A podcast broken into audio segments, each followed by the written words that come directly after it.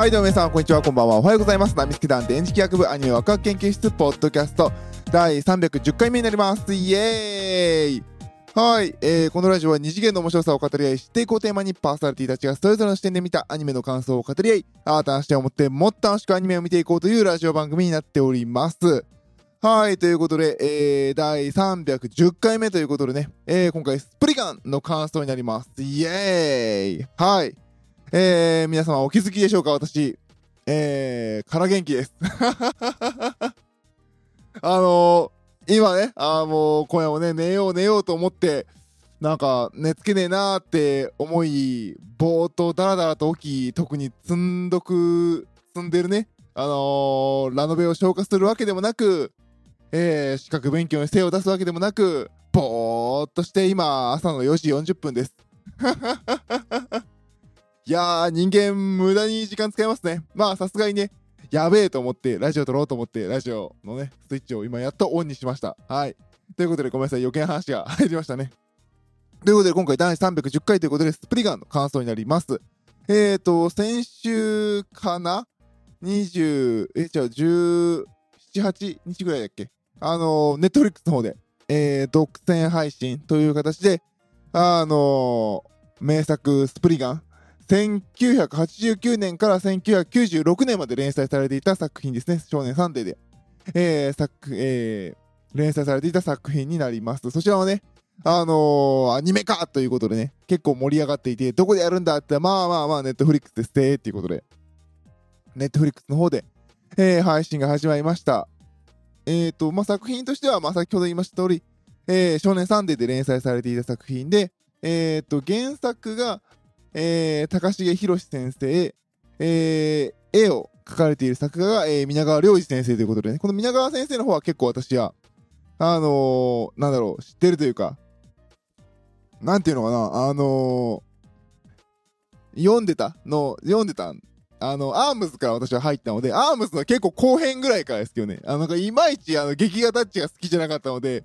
あまり読めてなかったんですけど、まあ、あの、アームズから読み始めたって感じですね。アームズの後編ぐらいですね。あの、主人公のお母さんが笑顔で、あの、マシンガン乱射してるあたりからですね。なんじゃこれと思って読み始めたのは記憶があります。なので、まあ、アームズと、で、その次のドライブがすごく好きだった印象でね。まあ、スプリガンはちょっと読んだ、読んだことがなかった、えー、作品だったんですけど、まあ、あの人の作品だから面白いだろうということで、えー、アニメを見ましたけど、いやー、面白かったですね。あの、あの、なんていうのかな。全6話なんですよ。で、一応6話の内容を言うと、えー、っと、1話が演者、えー、炎の蛇で、2話がノアの箱舟、3話が帰らずの森、4話が、えー、強戦士バーサーカー、5話が水晶ドクロ、6話が忘却王国と、えー、いうタイトルの作品のストーリーになってます。で、あ、ごめんなさい。そうですね、知らない人ね、私もこのスプリガン見る前に全く知らなかったんですけど、まああのお話的には主人公がね、超強い主人公がいて、で、あの、その主人公が所属している組織が、あの、昔ね、人間が、今の現代の人間が、こう、科学技術を持つ前の、全人類世代ぐらいの、全世代の人間はすごい技術を持ってたんだっていう、ほら、よくあるじゃないですか、オーパーツとかね、さっき言った水晶ドクロみたいな、その、その時代にこんなん作れたはずがない的なね、あれから発想を膨らましたすごい超技術が過去にあって、まあ、あの、それをね、取り合いする組織の、まあ、あの、お話っていう感じですね。で、まあ、それをね、あの、アクションアニメなんですけど、いやー、面白かったですね。全く予備知識なかったですけど、面白かったです。予備知識ない方が面白かったかもしれないですし、あとはね、あのー、なんていうのかな、もう私もおっさんになったのかなっていうのが若干あったんですけど、なんかね、1話完結で、毎話毎話、その主人公に対するパートナーが変わっていくんですね、毎話毎話。それがね、すごくあの、ああ、昔のアニメってこうだったなっていう感じがすごく強くて、なんか今はもう一回、主人公、ヒロインって決まったらずっとそれじゃないですか。まあ、あの、それに当て馬、当て馬、当て馬みたいなね。うん、なんか、なんていうのかな。あのー、それこそあの、昔のその、ルパン三世とか、シティハンターとか、ああいう感じですよね。まあ、シティハンターはちょっと、まあ、まあ、シティハンターも救う女の子は毎回違うっていう感じで、今回も、スプリガンもマスク女の子は毎回違うみたいな感じ。まあ、ちょっと男になる時もあるんですけど。でもまあ基本的には、基本的にはそうですね。2話だけ、あのー、一緒に戦うバディの男が入ったっていう感じで、基本的には1話、3話、4話、5話、6話は主人公に対する、あの、女の子1人っていう感じの作りでしたね。なんかね、見ながらね、ああ、懐かしいみたいな感じでしたね。で、まあ1話完結だし。で、えー、っと、全6話なんですけど、各1話がおよそ45分だったかなの形になってるので、まあ、ネットフリックスの契約はどうなってるかわかんないですけれども、まあ、日本のね、地上波放送でやるっていう時は、これを半分にパカって切るんだろうなっていう感じの作りでしたけど、やっぱりね、40、40分ぐらいね、まとめて見るのは楽しいね。あの、しっかりと内容が詰まってる感じがしますね。そこでパンって切られるよりは、そこで切るってことはどうなるんだろうっていう引きが入るじゃないですか。そうじゃなくてもうここまでっていう感じでね、あの、45分、ポーンと出される方が、個人的には面白かったですね。あの、一気に見やすかったし。うん。そんな感じでしたね。で、あのー、久々にいいアクションアニメ見たなっていう感じでしたね。うまいことね、あのー、手書きと 3D をうまいこと混ぜて、えー、作られていて見ていて楽しかったですね。そしてね、あの、さっきも言ったように、その、90年代前半 ?80 年代だっけ？スタートが。ちょっと待ってください。えー、っと、そうですね。タートが89年。で、えー、っと、終わりが？えー、一回、あ、増刊号、サンデー増刊号が89年の10号から51号で、92年の8号から96年の2号まで2月号までやってたんですね。ああ、まあまあまあまあまあまあまあ、8、9、80年代後半から90年代前半ですわ。で、あのー、なんでしょうね。あの、主人公はつけてるなんかその、昔の大パーツから来た技術を再生したこう、戦うバトルスーツが、まあ今でいうバトルスーツですよ。それをなんか、なんとかマッスルスーツかなんかで、若干聞きながら、長えし、ダセえなとか思いながらね というところがあったりとか、あとは敵がね、ドイツとか、ロシアでね、ロシアの技術力をなめんなとか、そんな感じで見てて、ああ、時代だなみたいなね ドイツの技術がみたいな。ああ、時代だーみたいな感じがすごいしますね。うん。なんかちょっと、私は子供の頃結構その辺いじられてたなっていう感じの、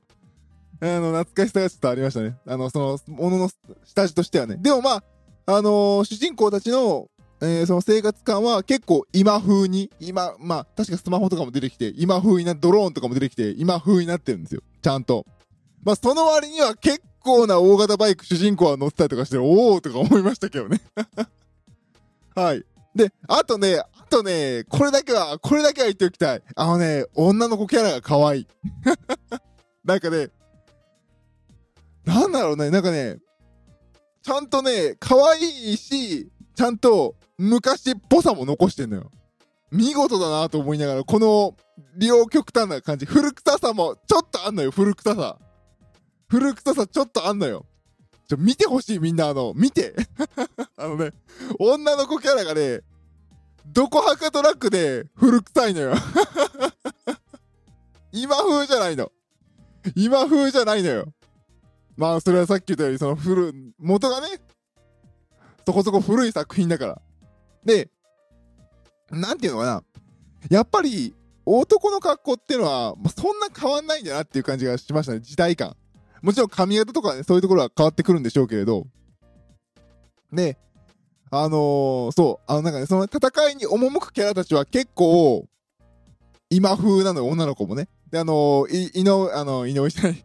えー、伊勢マリエさんが演じられてるソメイヨシノっていうキャラクターの女の子とかね、すごい可愛いし、ものすごい好きなキャラなんですけどね、ちょっと若干こう、なんかね、頭をねじぶっ飛んでる、イカれた子をやる伊勢マリエさんめちゃめちゃ好きなんで、今回はソメイヨシノ最高だったんですけど、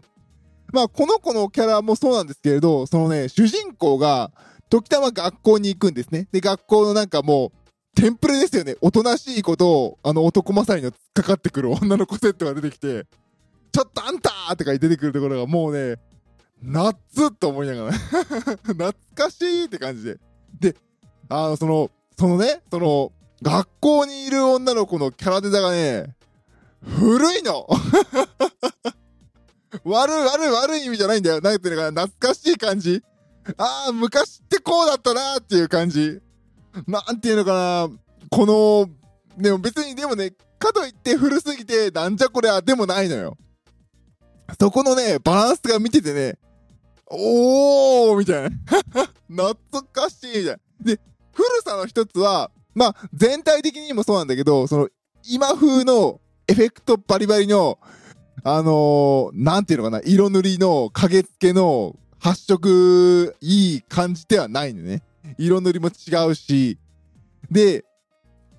あとは、まあ、さっき言った髪型もそうだし、目のね、描き方とかも多分違うんですよね。あのー、やっぱりちょっと前なんですよ。ちょっとじゃないな、だいぶ前か、もう今の、今のね、2022年から90、え、1980年代、90年代の話だったらもうで、だって20年前でも2002年ですもんね。あのね、もうちょっとね、輪郭がね、キリッとしてる感じ。で、今のね、くるんという丸い絵じゃないんですよね。そんな感じがしたりとか、またね、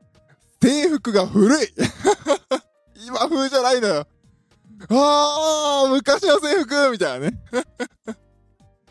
あのね、本当に制服なの。あのー、今のアニメで描かれるような、女の子を可愛く見せる制服じゃないのよね。ちっとした制服なの。その制服のキャラクターの女の子が出てきてね、うわーそういえば昔こんなんだったみたいな 懐かしさがありましたねいやいやいや、ほんと、いや、私もね、まだこの連載の時はね、懐かしい、なんでしょう。そう、なんか、なんていうのかな、その女子高生可愛いみたいな年齢じゃないから、もっと下だからね。おいな何歳？だって、お生まれて何、何、数年みたいな、そんな感じですからね。まあ、何でしょう、あの、ちょっとずつ大きくなっていく過程で見ていた、ああ、なんだった、みたいな感じですよね。うん。いやー、なんかね、見ててね、おっさんだったな、俺っていうのと なんかね、あ、時代ってかやっぱこう、女の子の可愛いとかキャラクターの可愛いの基準って変わっていくんだなっていうのもあったし、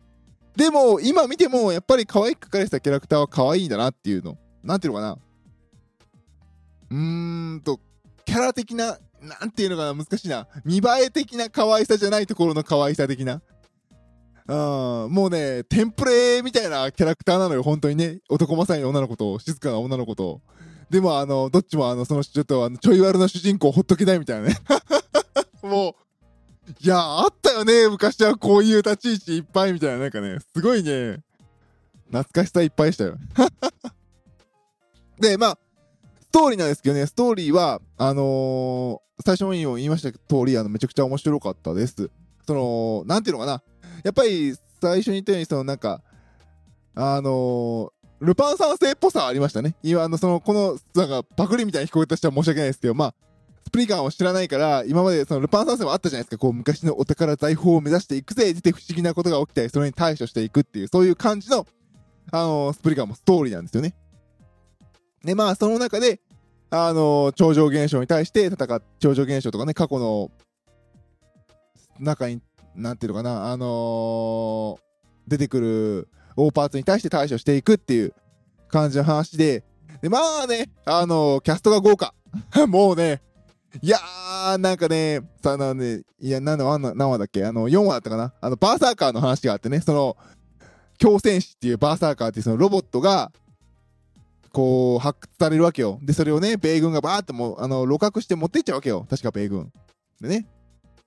で、まあ、それをね、無理、あの、電気通したりとかすると起きちゃって、で、それはバーサーカーって言われているロボットだから、もう、その場にいる生きてるものを殲滅していくっていう、無差別に殲滅していくってやつを止めるっていう、まあそういうミッションの話だったんですけど、まあそこに出てくるね、その主人公はバーって到着して、かろうじて生き残っていた、あの、他みんな死ぬんだけど、絶対に死なない金髪の美女みたいな。そこの、まあ、ボンドガールみたいなもんですよ。007のね。で、まあ、そこをね、軍人のね、お偉いさんだった女の人を助けて、ね、二人でなんとかクリアするってね。で、その女の人が、早見沙織さんとかね。もうキャストは豪華でさ、もう絶対死なねえな、これ、みたいな。こんな可愛いいいキャラでこのかっこいいセリフ言ったということは死なねえな、みたいな。そんな感じでしたね。まあ、逆に言うとね、主人公とね、あのー、ノアの箱舟2話だったかな？あのー、主人公はね、久々に会ってね、こう、ガーディアンやってる傭兵の男はね、おー、久しぶりだね！ーとか言ってね、聞いてくれよ、あの、俺もうこれ、こいつ結婚したんだぜ！とか言って、俺、この戦い終わったら、ハネムーンだ！とか言って、もうそれ言ったら死ぬやん、お前って言ったら、ピャーンってやられましたからね。なんかね、あのー、エンタメをしっかりと正しく作られてる感じがして面白かったですね。で、ストーリーもね、まあ、さっきから言ってると言わずもがな、すごく面白くて私好みでしたね。あの、こういうのでいいんだよ、こういうのでっていうぐらいの なんかね、1話完結でね、バンバンバンバン話がね、あのー、進んでいく。で、主人公の周りにどんどん新しいいろんな人、女の子とか、あのー、男とかね。まあ、男は、まあ、6話中、男だけがパートナーだったのは、まあ、1回なんだけど まあ、ね出てきてね、主人公に少しずつ影響を与えて主人公が変わっていく話。すごい王道の話でしたね。面白かった。全然面白かった。あのー、なんで6話までしかないのかぐらいの。まあなんでかって多分分割して12話にしてテレビ放送したいんだろうけれど、まあ、ネットフリックス民の私としては全然、もっともっと、あのー、この45話、45分の作りでもう12話、24話バンバン配信してほしい感じでしたね。すっごい面白かった。あの、いいエンタメ作品でしたね。うん。楽しんで見れました。これよ、これ、こういうのでいいのよっていう感じでね。あ 見てましたね。でね、あさっき言ったようにね、高校パートでね、女の子で行くと、うわ、懐かしいみたいな。うん、すごくすごく、あのー、楽しめた、えー、作品でしたね。面白かった。何よりもね、もう伊勢マリアさんのソメイヨシノちゃんが可愛い。もうね、何かにつけて可愛いよ。もう、あのー、何でしょうね、可愛いから全部許すけど、やってることを峰不二子みたいな。いいキャラクターですごい面白かったです。ぜひね、あの、続きもね、全然もう続ける気満々の終わり方だったので、ぜひ、ネットフリックスさん、あのー、お金でしばいて、どんどん作らせてください。はい、あのね、あのー、見てない人は、あの、今すぐネットフリックス入ってみてください。これと、私は過去にね、あのー、おすすめした、ネットフリックスアニメ、見てください。で、あの、もうね、もういいやと思ったら、1ヶ月で切ればいいんだから。ね。映画1本より全然安い金額なので、えー、ぜひぜひ気になっている方スプリガン見てみてください。はい、ということで今回は Netflix のオリジナルアニメ、えー、スプリガンの感想でした。パーソナリティは私、電磁気役でした。それでは、バイバイ。